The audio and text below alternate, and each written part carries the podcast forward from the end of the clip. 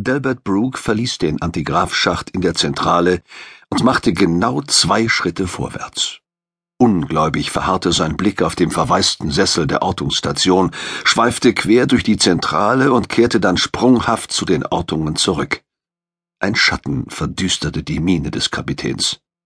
Und? Mehr sagte Brooke nicht, schon dieses eine Wort klang schneidend und frostig zugleich. Im Panorama-Holo der Golden Goose standen die Sterne des galaktischen Zentrums in gleißender Fülle. Sie erschienen wie ein undurchdringlicher Wall aus Materie, Licht und brodelnder Energie, faszinierend, geheimnisvoll und gefährlich, ein Ort, an dem noch heute Sonnen geboren wurden, während andere in einem letzten zornigen Aufflackern ihre Existenz beendeten. Keine besonderen Vorkommnisse. Die Meldung kam von der Funkstation keine? Brooke biss sich auf die Unterlippe und wandte sich Jana Pagnell zu.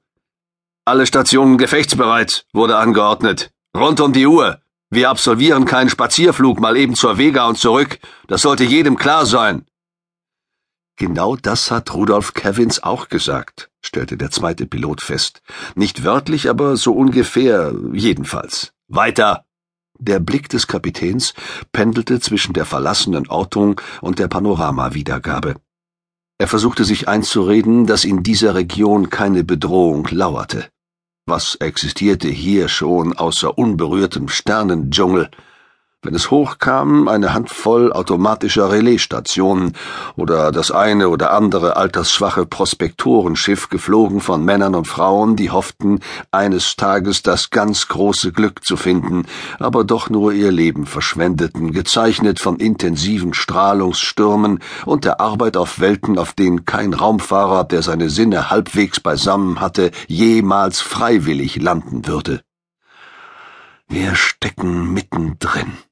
Bitter stieg der Gedanke in Brooke empor, obwohl ihn bis vor wenigen Wochen gerade diese Abwechslung gereizt hatte.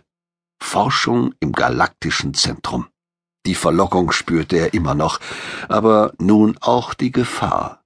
Eine Operation aus dem Verborgenen heraus, die Suche nach neuen Rohstoffquellen unter strikter Vermeidung jeglicher Kontakte. Letzteres war kein Problem und unumgänglich, denn alle raumfahrenden Völker würden sich wie die Schmeißfliegen auf jedes neue Vorkommen von Hyperkristallen stürzen, sobald der Fundort publik wurde.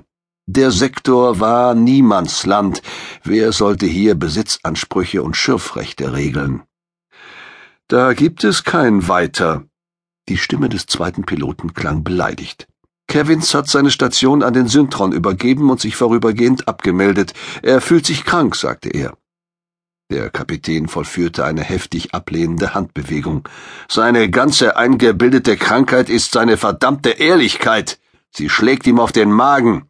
Kevins muss sich eine Haut aus Stahl zulegen, wenn er weiterkommen will. Ächzend ließ Brooke sich in den Sessel des Orters sinken und rief die Aufzeichnungen ab. Rudolf Kevins hatte seinen Platz erst vor wenigen Minuten verlassen. Die Übergabe war ordnungsgemäß erfolgt. Keine Vertretung möglich, las der Kapitän die Lognotiz. Butzo hat es noch schlimmer erwischt als mich. Ihm war klar, dass Kevins seit fünfzehn Stunden ohne Unterbrechung Dienst tat. Die Verhältnisse waren eben anders als während der gewohnten Frachtflüge. Vor einer Stunde hatte die Golden Goose mit Mühe und Not ihre letzte kurze Überlichtetappe beendet und der 28. April 1327 neuer galaktischer Zeitrechnung war um 15.28 Uhr Bordzeit auch nicht mehr ganz taufrisch.